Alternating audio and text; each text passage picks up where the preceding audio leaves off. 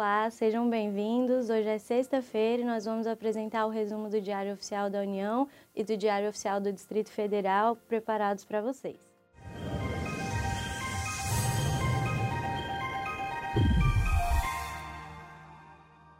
Destaque do Diário Oficial da União de hoje é a lei que define regras para a relação entre a União e o Banco Central do Brasil.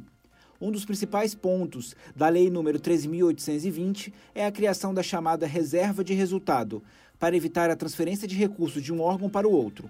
Pela dinâmica atual, sempre que o Banco Central obtém lucro de suas contas cambiais, a instituição é obrigada a transferir esse valor em dinheiro ao Tesouro. Com a sanção da lei, sempre que o BC obtiver lucro na conta cambial, esses recursos serão transferidos para uma reserva de resultado a parcela do lucro não ligada ao câmbio segue sendo transferida normalmente para o Tesouro.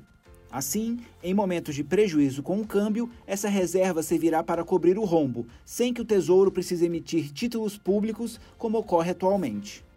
O Ministério da Justiça estabeleceu regras para pedidos de cooperação internacional nos casos de recuperação de ativos.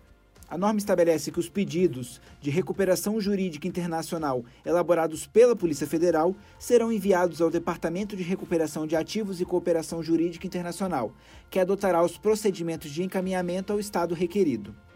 A Secretaria Nacional de Proteção e Defesa Civil reconheceu situação de emergência em oito municípios no estado do Piauí. Mais detalhes na portaria número 1089, na página 11 do DAO de hoje e o Ministério da Educação estabeleceu regras e procedimentos referentes ao processo seletivo do FIES. O processo compreenderá a manifestação de interesse pelos agentes financeiros operadores de crédito, oferta de vagas pelas mantenedoras de instituições de ensino superior, seleção das vagas a serem ofertadas em processo seletivo, entre outros critérios. No Diário Oficial do Distrito Federal, GDF cria o Programa de Incentivo Fiscal à Industrialização e ao Desenvolvimento Sustentável. As empresas beneficiadas pelo Emprega DF terão direito a benefícios ou incentivos fiscais, financeiro-fiscais ou extras-fiscais, compreendidos no decreto, que possam ser utilizados como instrumento de política fiscal ou de fomento à industrialização do Distrito Federal e à circulação de bens econômicos em seu território. A Secretaria de Educação estabeleceu procedimentos para contratação e pagamentos na análise prévia das contratações de pagamentos, a unidade de controle interno deverá observar os princípios da legalidade, eficiência, eficácia, efetividade e economicidade, além dos atos administrativos efetivados pelo servidor ou pelo comitê constituído para acompanhamento e aferição dos pagamentos.